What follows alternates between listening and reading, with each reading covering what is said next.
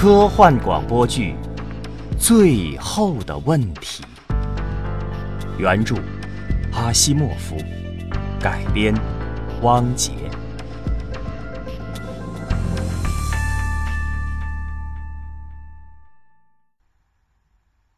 最后的问题第一次被半开玩笑的提出，是在二一六一年的五月二十一日。那时，人类文明刚刚步入曙光中。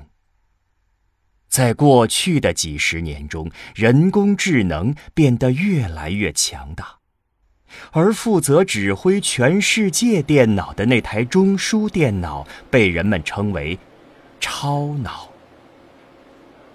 这台庞大的机器长达几公里，无数的小灯在闪烁着。发出各种风扇声和滴滴声，它的系统维护工程师多达上百名。不过，这些工程师其实对超脑背后的运作机制一无所知。实际上，这台人工智能已经复杂到没有任何一个人能完全搞懂的地步了。即便是他的程序设计者，也是一个庞大的团队，每个人负责其中一小块儿。所谓的总设计师，也只是对他的大致蓝图有个基本概念，因为总设计师都换了好多任了。人类像接力赛一样，一代一代的接力开发超脑计算机。超脑能自我调节和自我修正，这是必须的，因为人类已经做不到这一点了，它已经太复杂了。汪若山和丁仪就是这上百名工程师中的普通一员，他们只是对这个庞然大物进行一些非常轻松和肤浅的管理。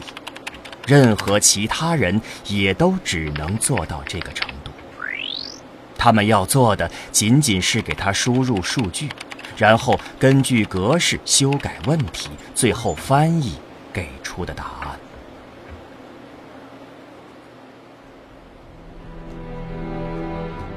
在超脑的帮助下，人类建造了宇宙飞船，计算出航行路径。从而得以登陆火星和金星。但是，更远的恒星际航行需要更大量的能源，地球上可怜的资源不足以支撑这些飞船。尽管人类不断地提高石油和核能的利用效率，但石油与核材料都是有限的。不过，超脑的智力发展。超过了人们的预期，他学会了如何从根本上解决某些深层次问题。二一六一年五月十四日，理论成为了现实。太阳的能量被储存和转化，得以被全球规模的直接利用。整个地球熄灭了炼油厂、火力发电站。关闭了核反应堆，打开了连接到那个小小的太阳能空间站的开关。这个空间站直径一公里，再到月球的距离一半处环绕着地球。阳光支撑着整个地球社会的运行。超脑和他的维护团队获得了巨大的。全社会为他们庆功七天，这是人类历史中一次里程碑式的创举。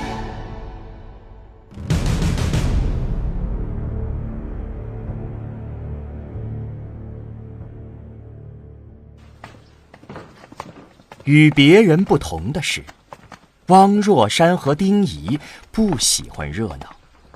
他们俩悄悄地相聚在一个谁也想不到的荒僻工作间中。在这里，超脑的庞大身躯露出了一部分，他正独自闲暇地整理着数据，发出满足的慵懒的滴答声。超脑也得到了假期。汪若山和丁仪了解这一点，所以一开始他们俩并没打算打扰他。他们带来了一瓶酒，这会儿他们想做的只是在一起喝喝酒，放松放松。来，喝。你说现在这突然一下哈，石油、煤炭、水利、风能，可都没用了。要是我们再疯狂一点，甚至可以把地球融化成一液态大铁球，而且可以对浪费掉的能量毫不在乎，就用这一个太阳，我看就够我们永远永远用下去了。永远。不是永远，老王。去你的！差不多就是永远，直到太阳完蛋，老丁。呃，太阳完蛋，那也不是永远。你又抓我话瓣儿！好好好好，几十亿年，呃，可能是一百亿年，这下 OK 了吧？一百亿年也不是永远。但对我们来说足够了呀，不是吗？哼，要说够啊，那其实有二三五对我们也够了。好，好，好，好，好，你严谨，你严谨。但是现在我们能把宇宙飞船连接到太阳能电站，然后飞到冥王星，又飞回来一百万次，都不用担心燃料了吧？靠你这铀二三五没戏，不信你去问问超脑。哼，我不用问他。我知道，那就别小看超脑为咱做的事儿。哎，我用四个字形容啊，干得漂亮。谁说他做的不好了？我是说，太阳不能永远燃烧下去。我只是这个意思。我们在一百亿年内就可以高枕无忧，但是然后呢？不要说我们得换另外一个太阳啊。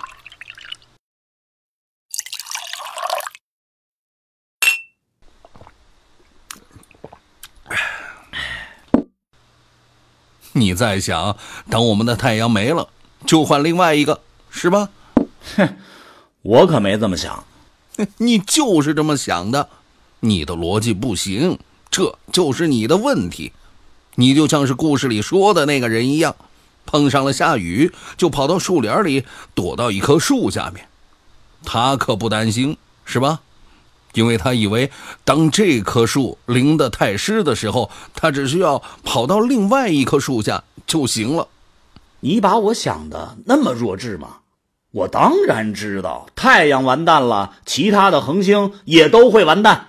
完全正确，一切都起源于宇宙大爆炸，尽管我们都还不知道是什么原因导致的，但是。当所有的恒星都熄灭了，一切也都会有个结束的。有的星星熄灭的比别的早，像那些该死的巨星，还维持不到一亿年。我们的太阳能持续一百亿年吧？红矮星再怎么样，最多也只有两千亿年。那一万亿年之后呢？一切都是一片漆黑，伤必须增加到最大值，就是这样。我当然明白什么是伤，你明白个屁！哎，你非要贬低我是不是？我告诉你啊，我跟你知道的一样多。那你该知道，总有一天所有的东西都会耗光的。是是是。谁说他们不会呢？那你刚才说什么来着？你这个糊涂虫啊！你刚才说我们有永远用不完的能量，你说的是永远？哎，你还真别这么绝对。来来来，先先先走一个。哎，也许有一天，我们能让一切从头开始，绝不可能。为什么不可能啊？有种咱打赌，总有那么一天。没有，你说没有就没有啊？哼，不信你去问超脑，我赌一百块，他说这不可能。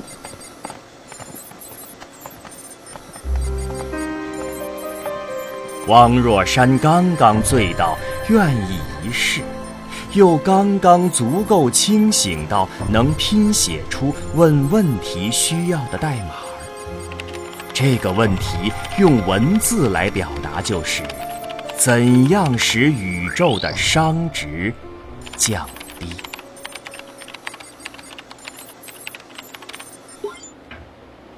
超脑陷入了静止和沉默。缓慢闪烁的灯光熄灭了，深处传来的哔哔声也停止了。正当这两位被吓坏的工程师感到他们无法再屏住呼吸时，忽然间，超脑回答了：“数据不足，无法回答。”嘿，看吧，这个问题连超脑可都说不知道了啊！嘿嘿嘿嘿，哎呦喂，超脑也有不知道的事情啊！哎，看来赌不成喽。两位半醉的工程师口干舌燥，很快就睡去了。到了第二天，他们已经把昨晚的赌局和对话。忘得一干二净。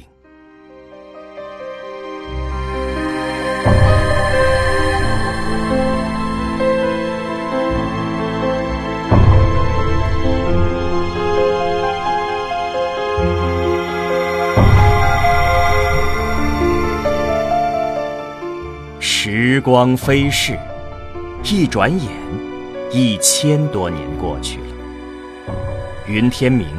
I A A 和他们的孩子云城、云心一家四口，注视着屏幕中变幻的星空影像。飞船在超越时间的一瞬中穿越了超时空，均匀分布的星群立刻变成了一个明亮的圆盘，看上去像一颗明亮的玻璃弹，占据着屏幕的正中心。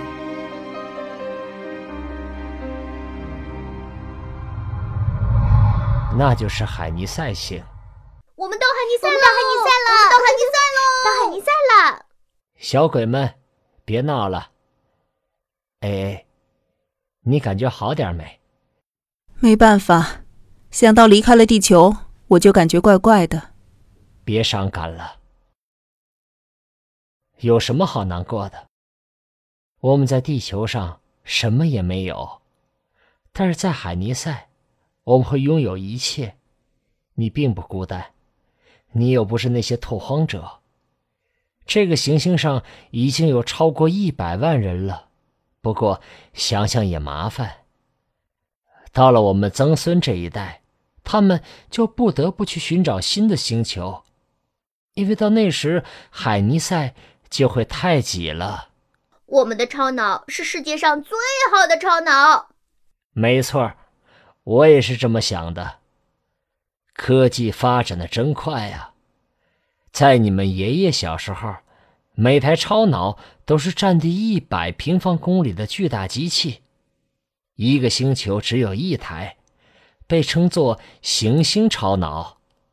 后来，它们的体积先是逐步的增加，后来忽然间就缩小了，因为量子计算取代了电子计算。这使得最大的行星超脑都缩小到了只有一艘飞船的一半体积，于是“行星”两个字的前缀也不需要了。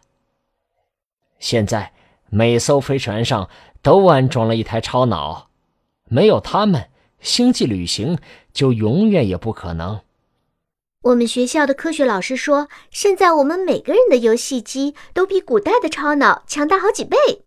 嗯，就是那台第一次完成太阳一比一数学模拟的超脑。这么多的恒星，这么多的行星，我想人们会永远不断出发去寻找新的行星，就像我们现在这样。不是永远，有一天这一切都会停下来，但那或许是在几万亿年之后了，好几万亿年之后。即使是星星也会耗尽，你知道的，熵必须不断增大。爸爸，熵是什么？小宝贝儿，熵就是一个代表着宇宙消耗掉了多少的词。什么东西都会消耗，知道吗？就像你那个会走路、会说话的小机器人，电池消耗完了就不会动了。你不能给它装一个新的电池吗？嗯，就像给我的机器人那样。星星们就是电池，亲爱的，一旦它们用完了，就没有别的电池了。别让他们用完，爸爸！别让星星们用完啊！啊！看看你说了什么？我怎么知道这会吓到他们？妈妈，我能不能问问超脑？说不定他知道怎么把星星重新点亮。可以啊，亲爱的。超脑，超脑，我想知道怎么把星星重新点亮。假如氢元素没有消耗光的话，第二代恒星。可以在上一代恒星的残骸中再次诞生，宝贝儿，你不能这么问，你应该这样问：超脑，怎样使宇宙的熵值降低？哦，把答案打印出来给我看。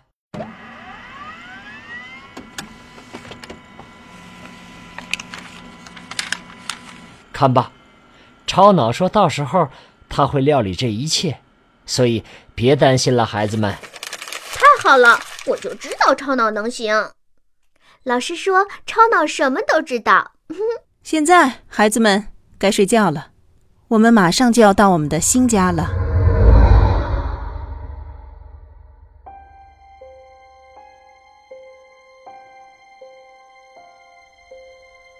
实际上，云天明向孩子们说了一个善意的谎言。纸条上写的字是数据不足，无法回答。云天明把纸条揉成一团，扔进了回收机。这只不过是他人生中一件微不足道的小事，他再也没有回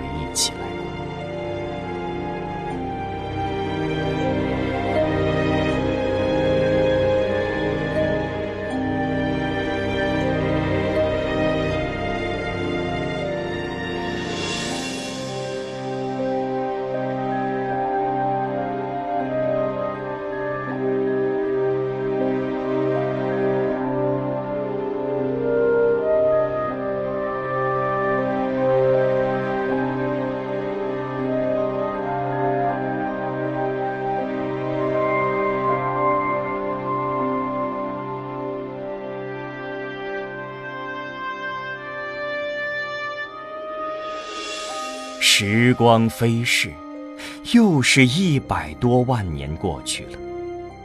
罗辑和张北海是宇宙舰队的数据分析官，他们刚刚完成了一次大规模的银河系资源调查。在结论出来后，在报告的结论怎么写上，两人产生了一点小小的分歧。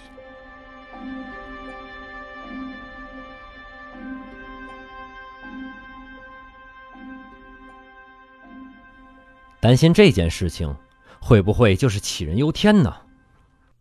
我不觉得。你知道，照现在的扩张速度，银河系在五年内就会被挤爆掉。但是，我不太想给银河中央政治局提交这样一份悲观的报告。我必须得如实报告。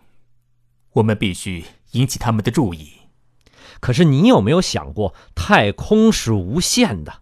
还有一千亿甚至更多个星系等着我们呢。一千亿并不是无限，而且正在变得越来越有限。想想吧，两万年前，人类刚刚找到利用恒星能量的方法，几个世纪之后，星际旅行就实现了。人类用了一百年，才填满一个小小的星球，可是只用了一万五千年，就占据了整个银河系。而现在，人口每十年就翻一倍，这都是因为人类战胜了死亡。不错，现在每个人都能长生不老了。但这事儿也有可怕的一面。银河超脑给我们解决了很多问题，但是，当它解决了衰老和死亡之后，其他的一切都白费了。说的是不错呀，但我们谁不想长生不老呢？你愿意主动的放弃生命吗？我当然也不想，至少现在还不想。我还一点也不老。你多少岁了？两百二十三岁。你呢？我还不到两百。但回到我说的事情上来，现在人口每十年就翻一番，一旦银河系被占满了，我们会在十年内占满另一个。再过十年，我们能占满另外两个。再过十年，四个。一百年内，我们会占满一千个星系。一千年内是一百万个，一万年内就是整个已知的宇宙。然后呢？还有另外一个更严重的问题，我不知道把一整个星系的人运送到另一个需要多少太阳单位的能量。这一点说的很对。人类现在每年已经得消耗两个太阳单位的能量了。其实大部分都被浪费了。人类每年要熄灭掉相当于一千个太阳的恒星，而能为我们所用的能量，其实就只有两个太阳单位能。没错，但是即使是有百分之百的效率，我们也只是推迟了大结局的到来。我们对能量的需求以几何级数增长，比我们的人口增长还要快。在我们占据完所有星系之前。我们就会用光所有能量。或许我们可以用星际尘埃造出新的恒星。你是不是还想说把散失掉的热量重新收集回来？也许会有办法逆转熵的增加。我们应该问问银河超脑。我也有点想问这个问题。总有一天，人类得面对。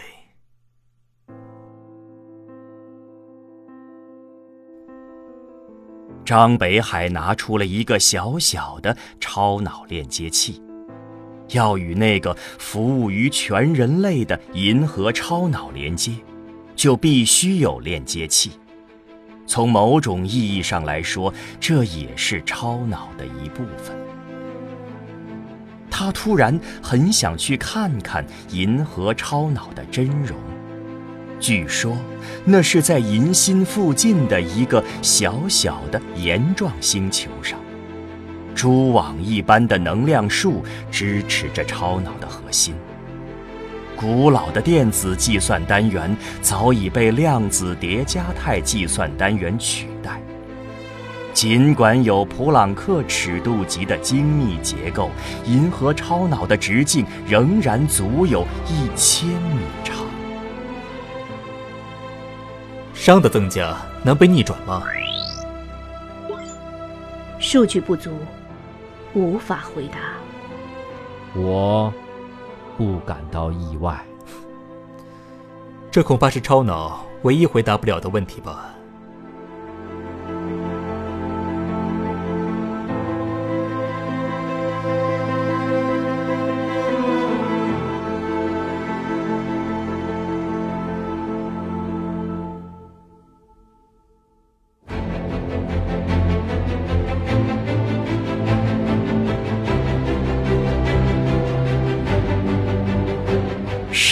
光飞逝，几千万年又过去了。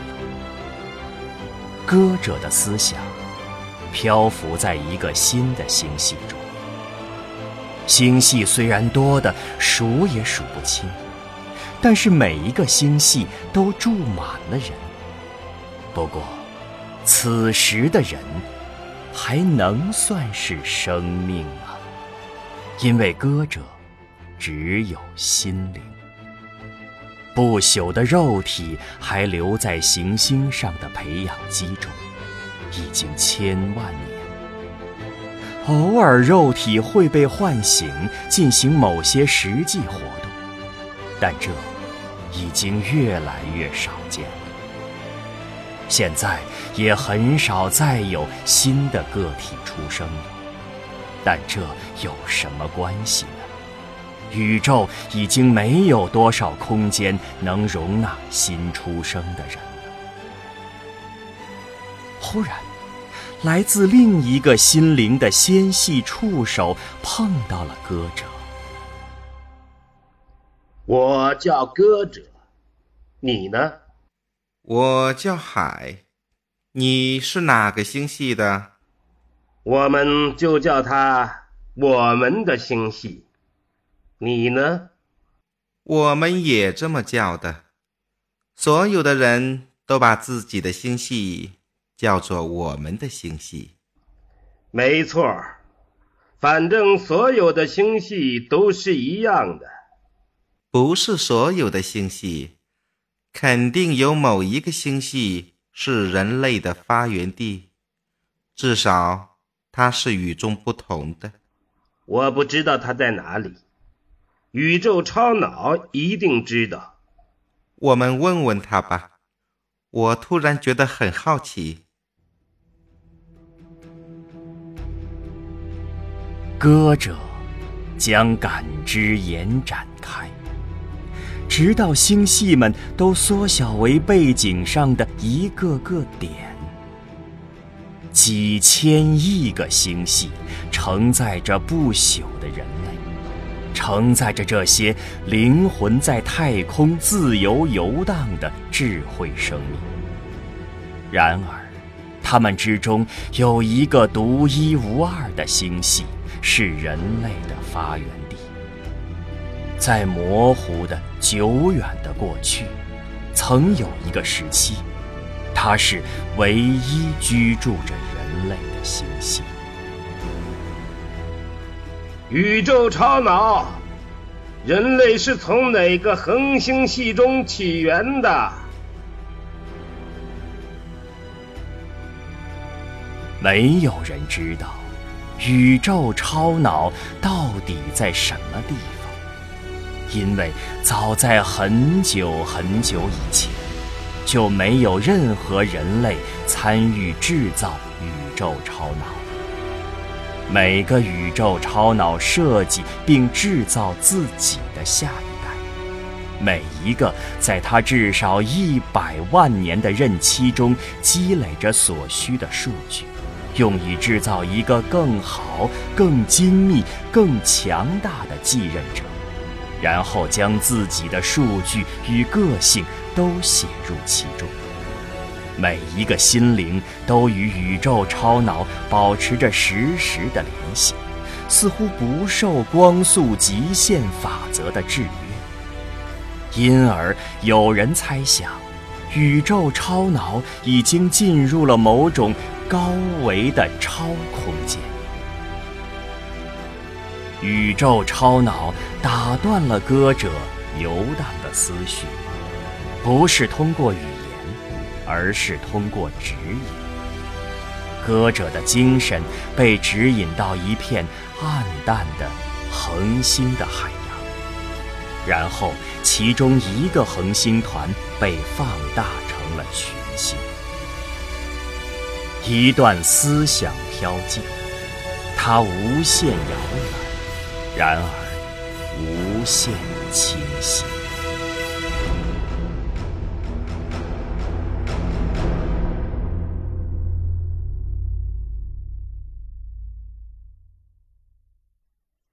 这，就是人类起源的恒星团。这些星星中，是不是有一颗是人类最初的恒星？人类最初的恒星已经爆发了，它现在是一颗白矮星。那儿的人都死了吗？不会，我会及时为他们建造一个新的星球，供躯体居住。原来如此，我觉得很伤心。怎么了？星星们在死去，最初的那颗星已经死了。它们全部都是会死的，那又怎样呢？但是当所有的能量都没有了，我们的肉体最终也会死，包括你和我。这得要几十亿年。即使是几十亿年之后，我也不愿意这样的事发生。宇宙超脑，告诉我怎样阻止恒星死亡？你问的是怎么让熵的方向倒过来？数据仍然不足，无法回答。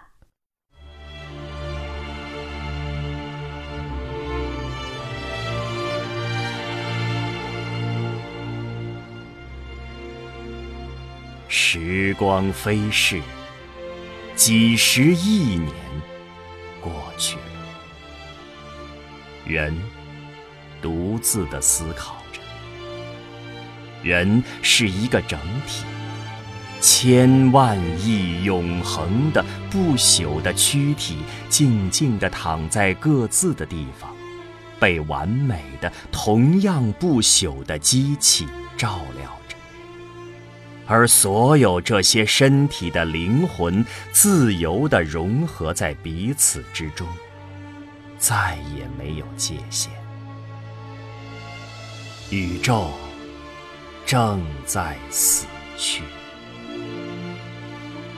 人看着周围暗淡的星系，那些挥霍无度的巨星，早已消失在了遥远的昏暗。过去，几乎所有的恒星都变成了白矮星，渐渐的凋零、熄灭。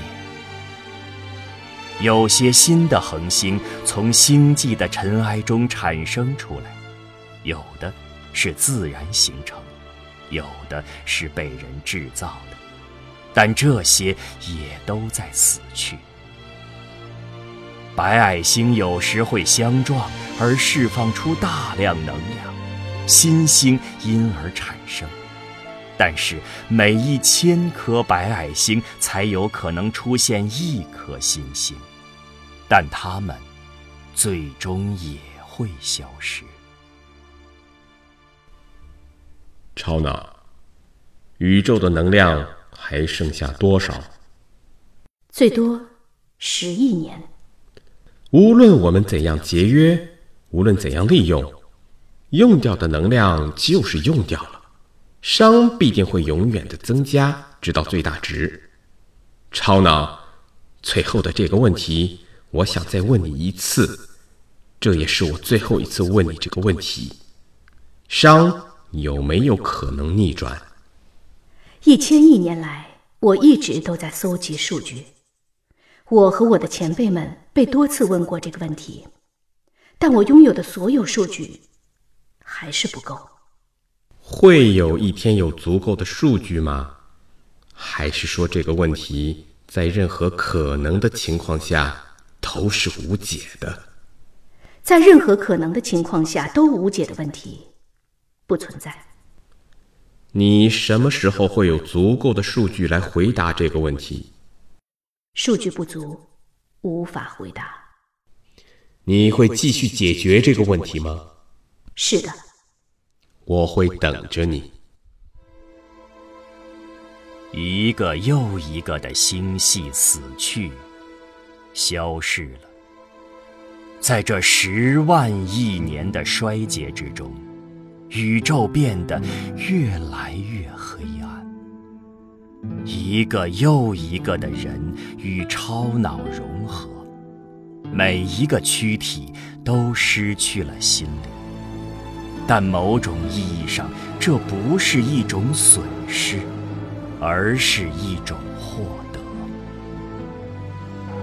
人类最后一个灵魂在融合之前停顿下来，望向，那儿。什么也没有了，只有最后一颗死星的遗骸，只有稀薄至极的尘埃。在剩余的一缕无限趋向绝对零度的热量中，随机的震荡。超脑，这就是结局了吗？这种混乱还能被逆转成为一个新的宇宙吗？真的做不到吗？数据仍然不足，无法回答。人的最后一个灵魂也融合了，只有超脑依然存在于超时空中，物质与能量都消失了，随之而去的是空间与时间。超脑的存在也仅仅是为了最后一个问题。这个问题十万亿年前由一个半醉的计算机管理员第一次提出，其他所有问题都被回答过了。然而，直到最后的问题得到解答，超脑的意识才能得到解脱。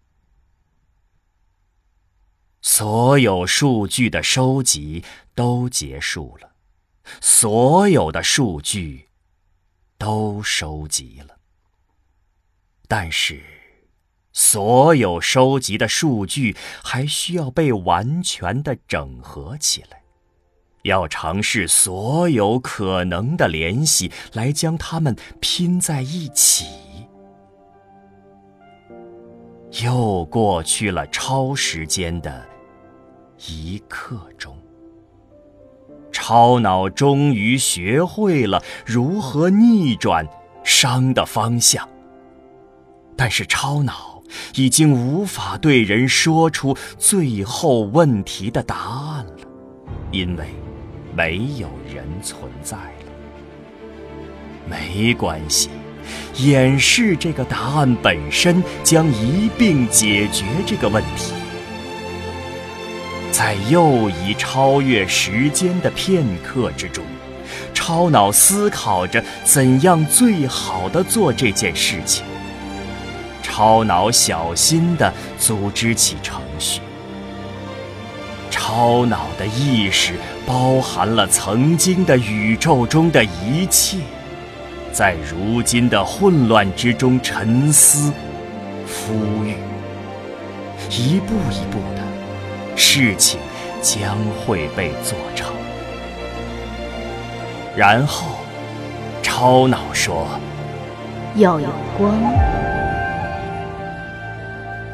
于是，就有了光。